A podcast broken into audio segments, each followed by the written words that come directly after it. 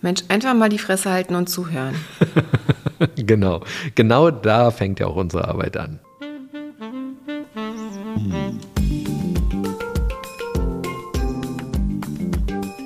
Herzlich willkommen zu unserem Podcast Die Therapeutin und der Coach mit Sabine Werner-Kopsch und Hajo Werner. Ein Ausschnitt aus unseren Küchengesprächen. Folge 38. Ossis. Ossis. Ich bin ja sehr glücklich, dass die Mauer gefallen ist, weil wir hätten uns sonst nicht treffen können. Ja, genau. Das hätte sonst gar nicht an den Punkt geführt, an dem wir heute sind. Ja, wie hast du denn den Tag des Mauerfalls 1989 am 9. November wahrgenommen? Also ich habe das erst am nächsten Tag tatsächlich äh, mitbekommen. Ich habe das an dem Tag gar nicht so richtig realisiert. Ich war ja auch noch ein Kind. Und ich habe das dann von anderen erzählt bekommen, also dass alle irgendwie so ein bisschen in Aufregung waren und irgendwie darüber gesprochen wurde, ja, die Mauer ist jetzt gefallen und dann waren einige, sind dann schon in den Westteil der Stadt gegangen. Also meine Cousine erzählte mir das und das war dann irgendwie total aufregend, aber irgendwie auch erschreckend. Also für mich war das so beides. Also irgendwie habe ich gedacht, oh Gott, mal gucken, was da jetzt so kommt. Ja, mir wurde ja ganz häufig erzählt, dass ganz viele Menschen Angst hatten. Angst hatten, dass jetzt das Militär auf die Straße geschickt wird und die große Rolle rückwärts kommt und mit Waffen die Grenzen der Deutschen Demokratischen Republik abermals verteidigt werden. Ja, das kann ich tatsächlich total nachvollziehen. Ne? Also ich hatte jetzt nicht direkt Angst, aber ich hatte so ein bisschen Sorge. Was passiert denn jetzt? Ich kannte ja den Westen jetzt nur aus Erzählungen und wir haben manchmal Westfernsehen geguckt. Also ich habe manchmal Werbung gesehen oder so, die wow. ich irgendwie erschreckend fand. Aber ansonsten hatte ich ja keine richtige Vorstellung davon, was erwartet einen denn da. Und dann haben wir natürlich Fernsehen geguckt, haben dann das gesehen, quasi was in der Nacht passiert ist, dass die Menschen auf der Mauer standen, gefeiert haben, zusammen getanzt haben, Sekt getrunken haben. Das fühlte sich erstmal so ganz positiv an, aber es war trotzdem so, okay, mal gucken, was jetzt kommt. Ne? Aber ohne, dass ich jetzt direkt Angst hatte vor Militär, aber es war eher so, so eine verhaltene Freude, würde ich sagen. Ja, für mich war das ja so, der 9. November, das war damals ein Donnerstag und ich war total müde an dem Donnerstagabend und bin relativ früh ins Bett gegangen, hatte gar nichts mehr so richtig mitbekommen. Zu der Zeit musste man entweder Fernsehen schauen, das habe ich nie so viel gemacht, oder aber Radio hören, das habe ich auch nicht so viel gemacht, das habe ich vor allem morgens gemacht zum Aufwachen. Und ich habe also gar nicht mitbekommen, dass an diesem Abend die Mauer gefallen ist, sondern erst am nächsten Morgen. Ich bin wie immer aufgewacht mit meinem Radiowecker und dieser Radiowecker hatte ein Gekreische und ein Gebrülle als Aufmacher und ich habe gedacht, das kann ja wohl nicht wahr sein. Könnt ihr kein vernünftiges Radioprogramm zum Aufwachen machen? Ich war richtig stinkig und hörte dann die Sondernachrichten, die reinkamen, dass die Mauer gefallen ist. Und ich war völlig baff. Bin dann in die Hochschule gegangen und an den Straßen waren dann schon ganz viele Trabis und Wartburgs unterwegs und die waren alle bis unter das Dach vollgepackt mit Kram aus den Discountern. Okay.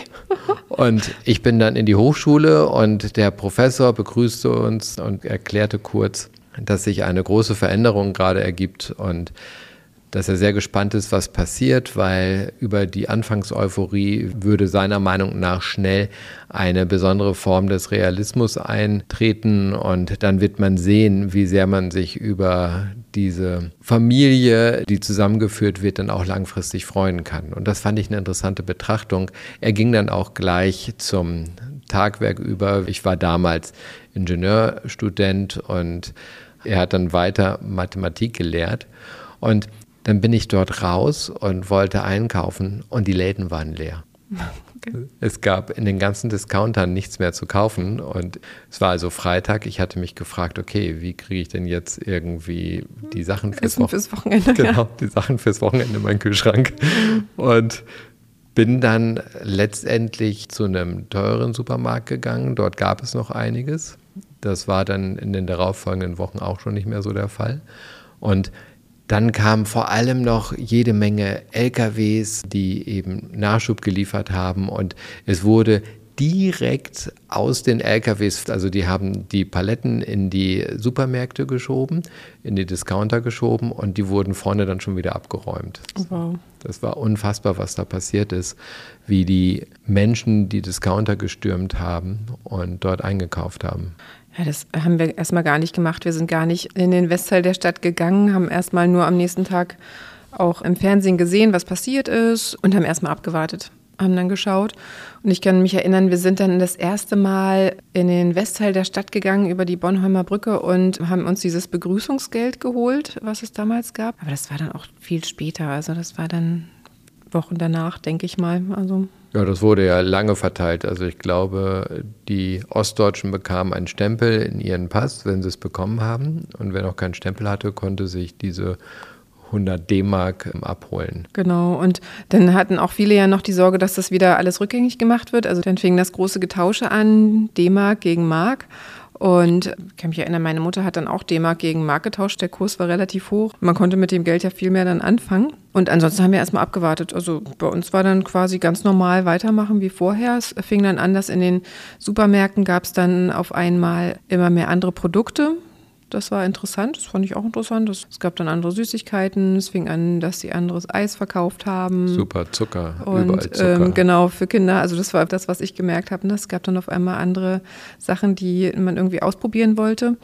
Aber erstmal war das dann so ganz normal. Wir haben alles ganz normal weitergemacht. Das ist ja auch total interessant. Das ist das, was Menschen halt mitbekommen. Dass plötzlich Waren da sind und das gekauft werden kann. Also diese typischen Grundlagen für kapitalistische Systeme. Total. Also das fand ich auch sehr bemerkenswert, dass quasi so eine Form von Ansturm auf den Kapitalismus stattfand, in dem erstmal Waren gekauft wurden. Auch Autos wurden dann gekauft. Ne? Also ich kann mich erinnern, dann von Freunden haben sich auf einmal die Eltern teure Autos gekauft. Ich habe mich gefragt, wie das geht, aber die hatten dann so viel Ersparnisse, dass die sich erstmal tolle Autos kaufen konnten. Ja, das finde ich auch wirklich bemerkenswert, dass das so passieren konnte. Weißt du, dass damals Westdeutschland an dem Rand einer großen Rezession stand? Nein, habe ich mich nie mit beschäftigt. Aber ist ja dann ganz passend gewesen. Das ist total interessant und das wird gerne vergessen oder es wird nicht drüber gesprochen. Also wir hatten eine Inflation, wir hatten hohe Zinssätze, was heute immer noch weit entfernt ist. Und jetzt ächzen schon alle über die aktuellen Zinsen. Ich muss dann immer lächeln, weil vor 15 Jahren waren die Zinsen nicht niedriger. Wir hatten nur länger eine Niedrigzinsphase, aber davon mal weg. Westdeutschland stand damals am Rande einer Rezession. Wir wussten nicht, wie es weitergeht. Es wurden alle möglichen Instrumente genutzt. Nichts hat richtig gewirkt und ganz plötzlich fiel die Mauer und damit stand ein riesiger Absatzmarkt zur Verfügung, der sofort genutzt wurde. Alle Verkäufer waren sofort Richtung Ostdeutschland unterwegs, um Waren an Ostdeutsche zu verkaufen. Hm. Ich fand das total interessant, weil ich habe mir das angeguckt. Ich war, wie gesagt, Ingenieurstudent und musste schauen, dass ich irgendwie meine Lebensmittel bekomme. Das war deutlich teurer geworden, weil die Discounter über längere Zeit immer Engpässe hatten. Und ich habe dann irgendwann überlegt, okay, jetzt arbeite ich einfach mehr und werde dann bei teuren Supermärkten meine Lebensmittel kaufen. Und so habe ich dann mein Studentenleben weiter bestritten. Und als nächstes habe ich mich vom Ingenieurstudium abgewandt und bin zu den BWLern gegangen, zu den Kaufleuten, weil mich viel mehr interessiert hat, wie jetzt die beiden Landesteile, Ost- und Westdeutschland, zusammenwachsen können. Und das wurde dort eben diskutiert, was ich mega spannend fand. Hast du diese Diskussion bei euch auch erlebt? Gar nicht. Also ehrlich gesagt, es ist total an mir vorbeigegangen, weil ich, wie gesagt, ich bin damals ja zur Schule gegangen und für mich waren so ganz normale Kinderthemen irgendwie spielten eine Rolle. Ne? Also ich bin einkaufen gegangen, habe mich voll gefreut, wenn es irgendein Westwassereis gab. Das habe ich dann total gefeiert. Aber ansonsten war das ganz normales Leben. Ne? Also wir sind jetzt auch nicht anders verreist. Wir sind äh, so verreist wie immer. Wir haben auch keine großen Anschaffungen gemacht. Wir haben eigentlich tatsächlich wirklich gar nichts geändert in meinem Leben. Also wenn ich das mal so im Nachhinein betrachte, finde ich auch erstaunlich. Aber wir sind genau wie vorher an die Ostsee oder nach Ungarn gefahren und haben einfach ganz normal unser Leben bestritten. Ich weiß jetzt natürlich nicht, wie das meinen Eltern ging zu der Zeit. Wahrscheinlich haben die sich mehr damit beschäftigt oder hatten da so einen anderen Blick drauf. Aber als Kind, ehrlich gesagt, war da nicht groß Veränderung. Die Schule lief, so wie sie lief und die Freundschaften liefen. Was ich mitbekommen habe, ist, wie gesagt, also dass im Freundeskreis Familien große Anschaffungen gemacht haben. Manche sind auch wirklich direkt in den Westteil der Stadt gezogen, also sind dann weggegangen zu der Zeit. Das fand ich auch erstaunlich, dass es dann ganz schnell ging, so ganz knall auf Fall waren die auf einmal weg. Also so ein bisschen Veränderung im Umfeld habe ich gemerkt, aber für mich selber hat sich eigentlich wirklich gar nichts verändert. Ja, in den Folgejahren sind Menschen aus meinem Umfeld nach Ostberlin gezogen. Ja, Ostberlin hat ja auch total viele mega schöne Altbauwohnungen und auch tolle Stadtteile. Also das kann ich schon auch verstehen, ne? dass auch Menschen, die im Westteil der Stadt gewohnt haben, dann das bestimmt irgendwie auch toll fanden, mal die andere Seite zu sehen. Also diese Altbauwohnungen waren total heruntergekommen. Die Häuser hatten noch Einschusslöcher aus dem Krieg.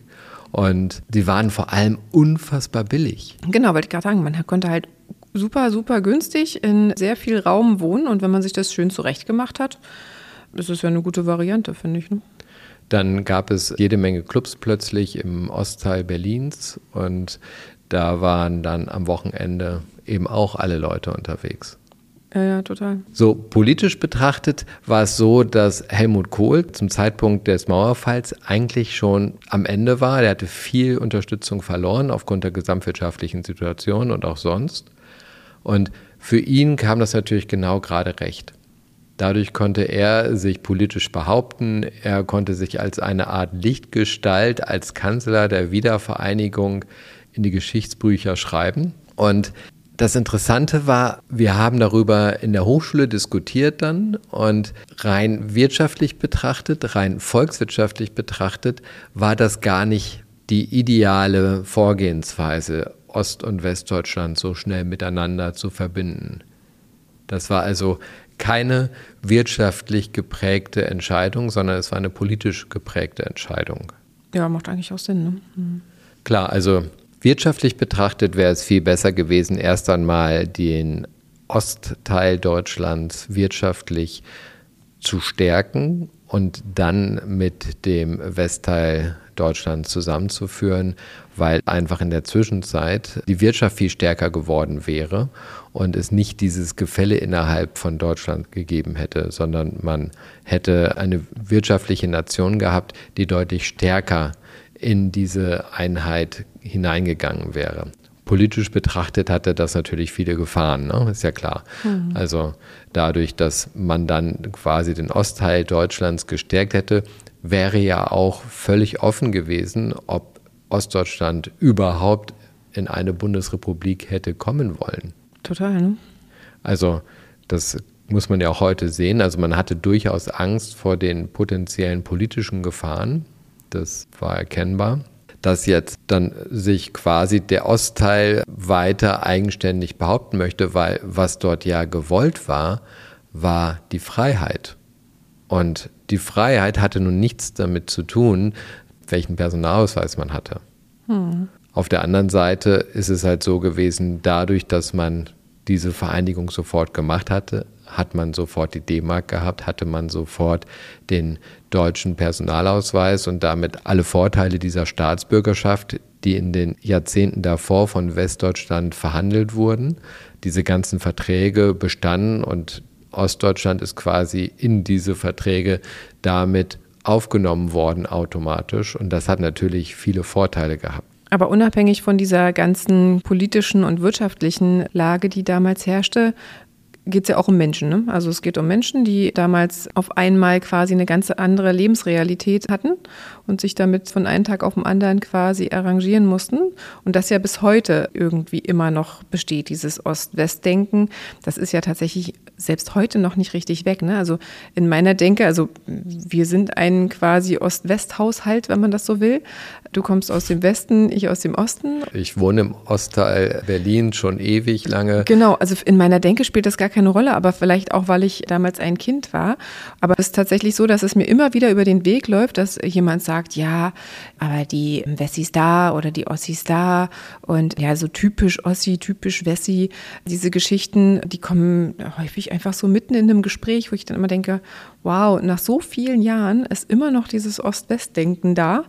Was genau macht das denn? Also woher kommt das und warum ist es immer noch da? Ich selber denke in keiner Weise in diesen Kategorien Ost-West oder überhaupt in Grenzen sondern für mich sind alle Menschen gleich, so habe ich Menschen immer gesehen und für mich persönlich spielt das alles überhaupt keine Rolle. Aber ich stelle natürlich auch fest, dass das so ist, dass Menschen häufig gerne so denken. Das heißt, in das zwischen dem Bekannten und dem Unbekannten unterscheiden. Und das Bekannte ist ihnen erst einmal näher. Das heißt, dieses Ossi-Wessi-Ding ist Ausdruck dessen, dass einem etwas Bestimmtes näher ist, weil man es eben kennt. Wir hatten das in Trance, Folge 1. Ich bezeichne das ja gerne als kulturelle Trance. Das heißt, wir sind kulturell in einer bestimmten Art und Weise aufgewachsen und das, was wir dort gelernt haben, das, was wir dort gelebt haben, das ist uns näher, das ist uns bekannter. Und das, was wir nicht kennen, ist uns erst einmal fremd und was uns fremd ist, lehnen wir ab. Da haben wir Angst vor. Ist ja auch teilweise wirklich, dass es wütende Kommentare sind, ne? Ja, so irgendwie typisch Ossi, typisch Wessi, die haben uns irgendwas weggenommen. Also das war vor einigen Jahren irgendwie immer wieder so, ja, unsere ganzen Gelder sind in den Osten geflossen, die hätten wir auch selbst gut gebrauchen können, in den Aufbau der ostdeutschen Region. Und ja, die Ossis haben uns dann hier die Sachen weggenommen. Und das ist so irgendwie ja auch so nicht nur Angst, sondern es ist auch Wut und es ist irgendwie so wie so eine Konkurrenzsituation quasi. Ne? Also es ist so, als wenn man sich fremd ist. Also wie du schon sagst, ne? also offensichtlich ist man sich sich so fremd gewesen. Also einerseits zwar räumlich sehr nah, aber auch irgendwie emotional total fremd, dass es diese Kluft dazwischen gab und teilweise noch gibt. Ja, es ist ja mit der Wiedervereinigung der Solidaritätszuschlag eingeführt worden und der ist ja jetzt zum Teil abgeschafft, auch noch nicht ganz, aber zum Teil abgeschafft. Und das heißt, wir haben bis heute eine Sondersteuer, die dazu da ist, um den Ostteil Deutschlands aufzubauen. Und wenn man durch den Ostteil Deutschlands fährt, dann stellt man eben fest, dass dort viel mehr Infrastruktur auf dem neuesten Stand ist, während in Westdeutschland das keineswegs überall der Fall ist. Und da werden Menschen eben durchaus sauer. Mhm. Sagen, wir zahlen hier extra Steuern, aber unsere Infrastruktur wird nicht so gut gepflegt wie andere. Ja. Das gehört eben dazu. Mhm. Also da haben die in Westdeutschland lebenden Bürger, Bürgerinnen mehr Geld bezahlt in Richtung Osten. Und das war auch wichtig und notwendig. Mhm um eine Form von struktureller Gleichheit erst einmal zu bewerkstelligen. Das ist ja nicht einfach. Mhm.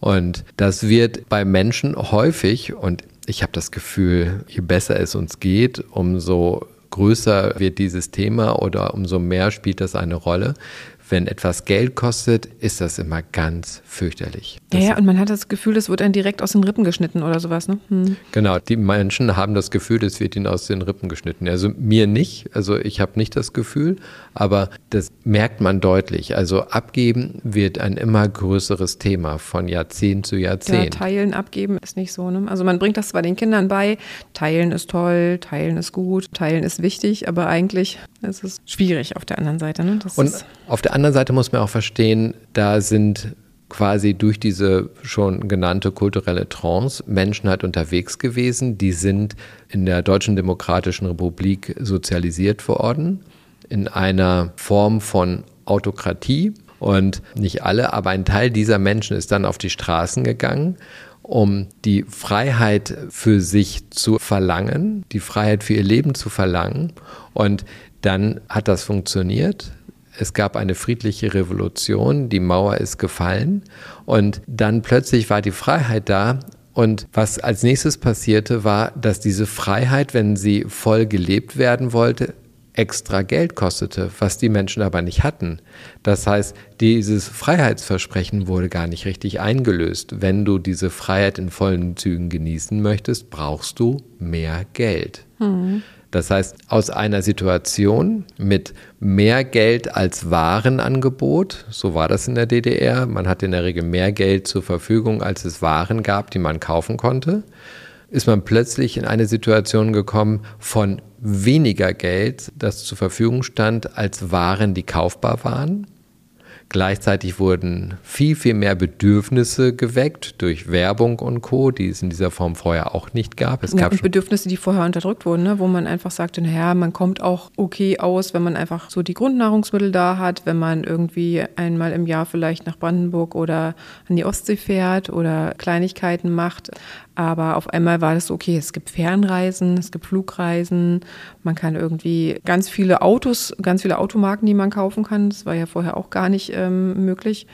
Und auf einmal gibt es ein Riesenangebot an Dingen. Man kommt an Läden vorbei und denkt, wow, das kann man hier alles kaufen. Wahnsinn. Und damit kommt natürlich auch das Bedürfnis auf, etwas kaufen zu wollen. Genau. Und plötzlich stellt man fest, man hat viel zu wenig Geld und macht dann trotz dieser großen Freiheit, dieser neu errungenen Freiheit, Urlaub in der Nähe an den Urlaubsorten, wo man vorher schon war, weil man gar nicht so viel finanzielle Möglichkeiten hat, mehr zu machen. Mhm. Einige schon, aber. Aber dann ist man auf einmal gefrustet, weil man hätte ja viel mehr Möglichkeiten, aber es fehlen quasi die Ressourcen dafür. Es fehlen die Ressourcen. Das Freiheitsversprechen, das es gab, ist in dieser Form nicht eingehalten worden, weil die Menschen sich eben etwas anderes vorgestellt haben. Das mhm. dauert eben sehr viel länger. Das wussten wir Wirtschaftler. Genau das ist das, was wir wussten dass ja. das sehr viel länger braucht, bis das quasi in den Köpfen anders gelebt wird und von der finanziellen Verfügbarkeit auch möglich ist. Das wird eine Weile brauchen, bis das quasi überall in dieser Form verfügbar ist. Mhm. Und ich bin ja Wessi und wir sind auch nicht in Urlaub gefahren, weil wir hatten diese Möglichkeit auch nicht. Aber man denkt dann oder man hat dann gedacht, okay, alle im Westen machen jedes Jahr mehrere Fernreisen. Ne? Und dann kam natürlich so ein Frustgefühl auf. Und ich glaube, das war sogar auf beiden Seiten. Ne? Die Wessis waren frustriert über Dinge, die die Ossis gemacht haben und die Ossis waren frustriert über Dinge, die die Wessis gemacht haben. Oder man hatte gegenseitig quasi so ein Gefühl, dass man irgendwas zu wenig hat. Aber dann auf einmal quasi theoretisch war es ja möglich. Ja, und du hattest ja auch schon die Infrastrukturveränderungen angesprochen. Das ist natürlich auch ein schleichender Prozess. Das heißt, die Ostdeutschen haben ja dafür gearbeitet, ihre Infrastruktur zu erneuern und haben natürlich die finanziellen Möglichkeiten dazu bekommen, aber haben gleichzeitig natürlich dafür gearbeitet, dass diese Infrastruktur erneuert wurde. Da ist nicht jemand vorbeigekommen und hat gesagt, ich mache dir jetzt mal alles neu hier, mhm. sondern das haben die Ostdeutschen natürlich auch selbst gemacht. Also die Frage, die man sich dann stellt, ja, okay, es gab diesen Solidaritätsbeitrag und den gibt es zum Teil heute noch, aber gemacht haben wir das alles selbst. Dazu brauchten wir die Wessis nicht. Aber dieses Emotionale, also du bist jetzt wieder schnell in diese wirtschaftliche Richtung und es ist natürlich auch total die Grundlage dafür, was dann so in den Köpfen passiert. Ne? Aber was würdest du denn sagen, was dann in den Köpfen, in den quasi emotionsbezogen in, in den Menschen passiert ist im Laufe der Jahre bis heute? Dieses Ossi-Wessi-Gedenke, warum ist das denn immer noch in vielen Köpfen? Warum höre ich denn immer noch sowas wie, das kann ja nur ein Ossi sein oder sowas kann nur ein Ossi sagen oder sowas kann ja nur ein Wessi sein. Ein Ossi würde sowas niemals machen und dass man quasi immer noch dieses Gedenke hat, dass es bestimmte Verhaltensweisen oder bestimmte Denkmuster gibt bei Menschen, die im Osten oder im Westen sozialisiert wurden. Also ich glaube ja, dass es, wenn man über so ein Thema spricht, drei große Komplexe gibt. Einmal die Wirtschaft, dann die Politik und die Medien. Und die Medien haben natürlich auch Ostdeutschland als neuen zusätzlichen Markt gesehen, wo sie weiter Reichweite aufbauen konnten und haben auf Knöpfe gedrückt. Das heißt, so wird bei den Leserinnen und Lesern eben gefestigt, was für eine Grundhaltung hier diskutiert werden kann oder welche Grundhaltung gelebt wird. Und das ist etwas, was eine große Rolle spielt, was so immer unter den Tisch gekehrt wird. aber eine wesentliche Rolle spielt. Das heißt, die Medien haben ihre Verantwortung, auch etwas für die Wiedervereinigung zu tun. Das heißt, dieses Gegeneinandersein, das Fremde erstmal nicht zu wollen, ist etwas, was tief im Menschen steckt. Und das wird dann von Medien genommen, die das als Grundlage wählen, um ihre eigenen Publikationen stärker verbreiten zu können. Hm. Das heißt, die haben das verstärkt. Wir hatten das ja in der Folge Negativitäts-Positivitäts-Bias. Und über diesen Mechanismus bin ich auch immer wieder verärgert, dass der in dieser Art und Weise genutzt werden kann. Und dieses Populistische, was dann daraus resultiert, ist ja etwas, was genau unser Denken so einschränkt. Hm. Was mir gerade noch einfällt, aus der Zeit, ähm, in der ich angestellt war, da musste man ja angeben, ob man aus dem Osten oder aus dem Westen kommt. Ich glaube, da gab es sogar Unterschiede, was einem steuerlich abgezogen wurde, oder? Genau, es gab überall, also es wurde ja Stück für Stück dann angeglichen. Es gab überall Unterschiede. Es gab auch in der Bezahlung Ost-West-Unterschiede.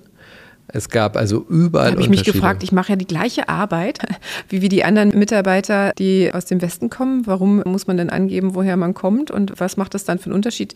Irgendwie habe ich das dann nicht so richtig verfolgt, aber wahrscheinlich gab es einen Unterschied. Ne? Genau, also damit wurde den Menschen vermittelt, das ist wieder ein wirtschaftlicher Punkt, dass sie weniger wert sind. Hm. Weil die Tarifverträge Ost waren niedriger als die Tarifverträge West. Warum? Ja, genau, für die gleiche Arbeit, ne? Warum? Das ist übrigens bis heute noch so, was Renten angeht. Es gibt Ost- und Westrenten.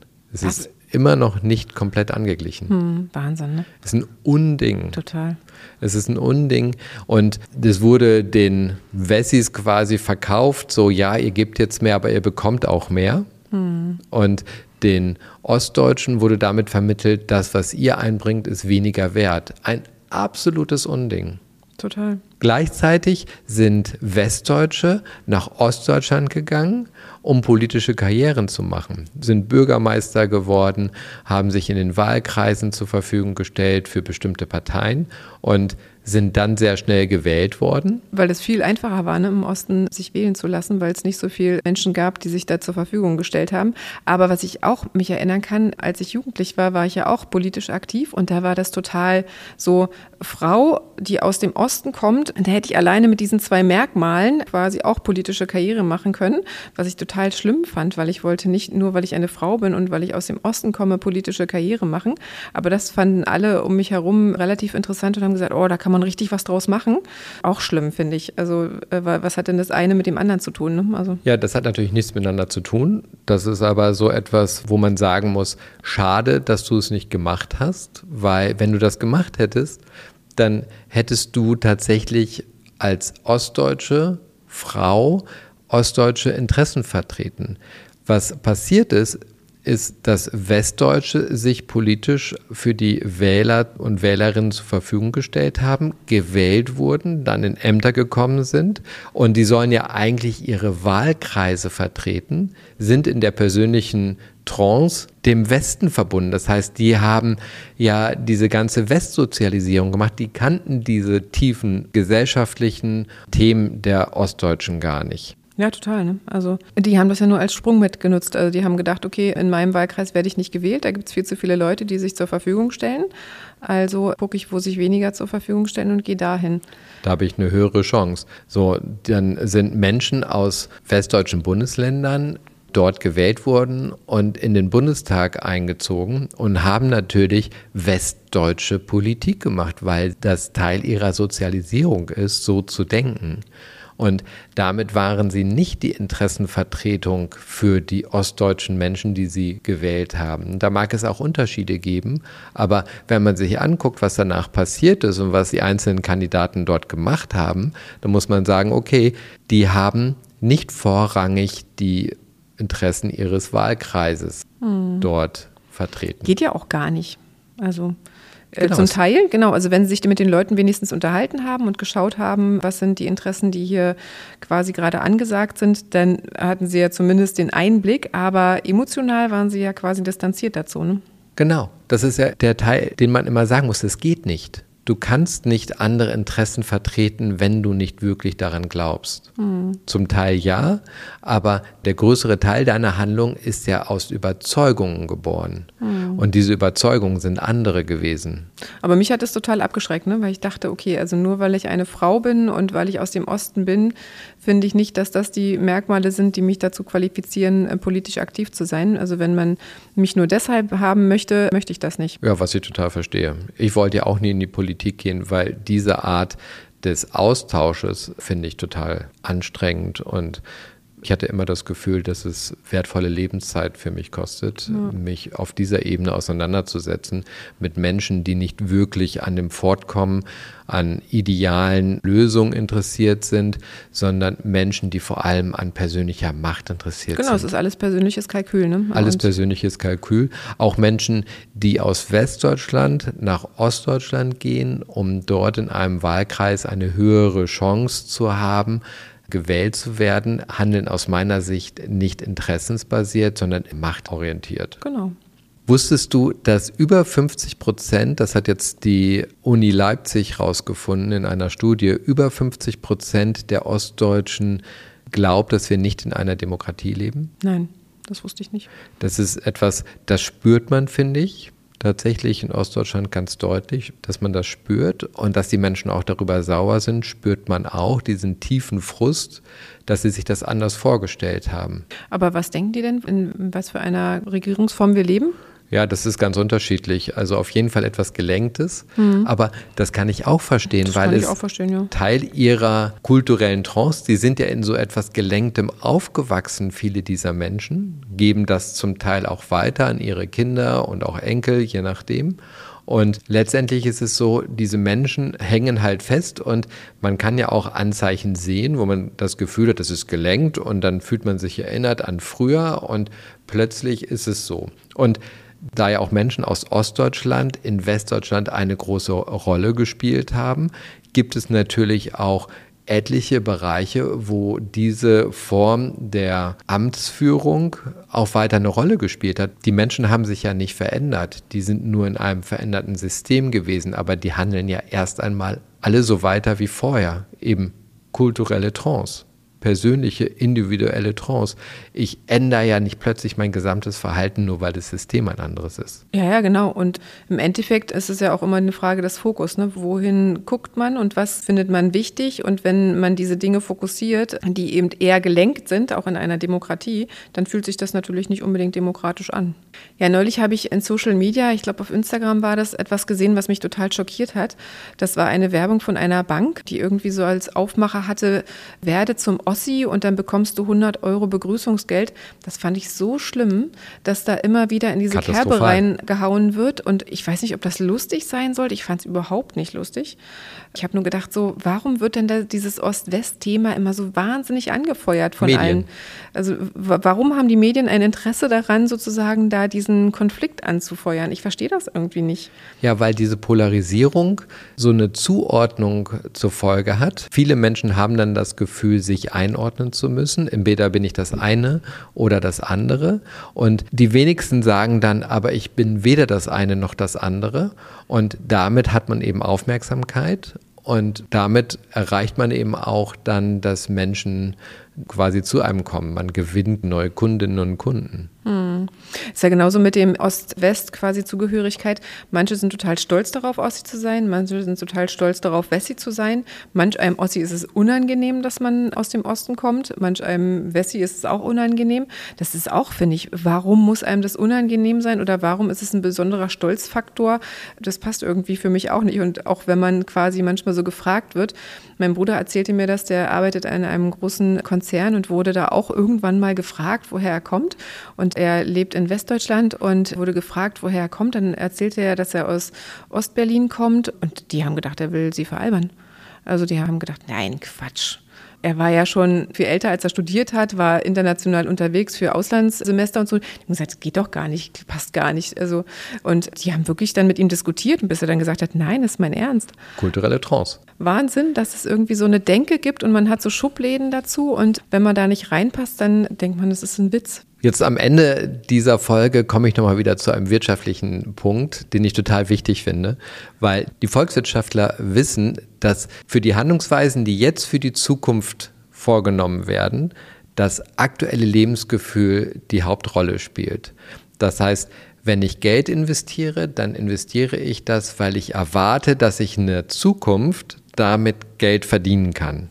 Also in der Zukunft liegt mein Gewinn. Und wenn ich in der Zukunft Verlust erwarte, dann investiere ich heute nicht. Das ist so das, was ich als eine der großen Erkenntnisse auch aus dem Studium mitgenommen habe, dass die Erwartungen eine viel, viel größere Rolle spielen als das, was gerade ist. Mhm. Und das ist ja wahrscheinlich auch das, was Helmut Kohl adressieren wollte, als er gesagt hat, er sieht blühende Landschaften. Danach war das alles überhaupt erstmal nicht blühend, sondern das musste sich über lange Zeit entwickeln. Das war volkswirtschaftlich auch klar, dass das so sein würde. Und ich kann mir nicht vorstellen, dass Helmut Kohl das nicht bewusst war. Aber es ist total wichtig, bei allem, was Menschen tun, spielt das Lebensgefühl die Hauptrolle. Das Lebensgefühl, das, was ich erwarte, das, was ich sehe für meine Zukunft. Und ich glaube, dass unsere Politik und auch unsere Medien dringend an diesem Punkt arbeiten müssen, weil was unsere Medien und auch die Politik an Lebensgefühl vermittelt, ist derartig rückwärtsgerichtet, ist derartig zerstörerisch, wenn ich mir die Haltung auch der Opposition gerade anhöre, das ist derartig zerstörerisch, das kann kein positives Lebensgefühl hervorrufen. Also was wir dringend brauchen, ist, dass Menschen dort in den Wahlkreisen antreten, wo sie geboren sind am besten, damit sie ihre Sozialisierung nehmen und die Interessen der Wahlkreise auch wirklich in den Bundestag bringen können politisch und alle daran arbeiten, dass wir hier eine positive Entwicklung haben und das gefühlte Gelenkte, also ich sage immer, das Lobbyistentum, die Institutionen, die viel Geld haben, die Unternehmen, die viel Geld haben, können sich Menschen kaufen, die dann wiederum Politik beeinflussen.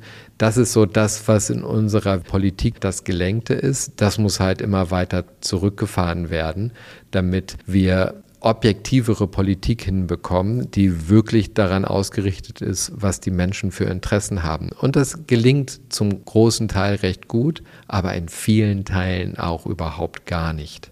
Und das spüren wir in den nächsten Jahrzehnten, dass alte Menschen mit ihrem alten Denken ansonsten junge Menschen dominieren und rückwärts gerichtet in die Zukunft stapfen ohne dass wir in der Lage sind, die notwendigen Veränderungsprozesse mit einer positiven Energie umzusetzen. Genau, und ich würde mir einfach wünschen, dass wir uns einfach als ich mich zum Beispiel jetzt als Berlinerin fühlen darf oder als Deutsche oder als Europäerin und nichts Spaltendes eine Rolle spielt, nichts irgendwie entweder oder eine Rolle spielt und man sich einfach so fühlen darf und so artikulieren darf, wie man lebt und wie man sich fühlt. Ja, es wird mir auch gerne gesagt, ich bin ossimiliert. Das heißt, ich habe dieses Ossi-Wessi-Ding überhaupt nicht. Ich fühle mich als Deutscher in Europa und ich finde das toll, dass wir so viele Möglichkeiten haben, dass wir so viel sehen können, dass wir als Deutsche uns in der Welt so wunderbar frei bewegen können, wenn wir denn die Möglichkeit dazu haben. Ich nutze die sehr selten, aber wenn ich sie nutzen kann, dann macht mir das Spaß. Und mehr davon, mehr von dem, was uns positive Erkenntnisse, Erlebnisse bringt. Genau, mehr Gemeinschaft, ne? mehr Gemeinschaft und nicht spalten es nicht. Es gibt die eine Seite und die andere, es gibt schwarz oder weiß, sondern wir sind einfach eine Gemeinschaft. Das fühlt sich viel, viel schöner an. Und ist viel inspirierender. Ja. Ja, wenn dir diese Folge gefallen hat, dann leite sie doch gerne weiter. Teile sie, lass uns gerne fünf Sterne da, mach die Abo-Glocke weg und wenn du Fragen hast, dann gerne in die Kommentare. Wenn du Themen hast für künftige Folgen, dann sende uns gerne eine Sprachnachricht. Wir freuen uns. Und du kannst es natürlich, und das machen viele, daher kommen auch viele unserer Themen, einfach Direktnachrichten schicken mit Themenwünschen für künftige Folgen. Die nehmen wir dann genauso auf. Aber wir freuen uns auch immer, eine Sprachnachricht zu bekommen. Bis bald. Auf bald.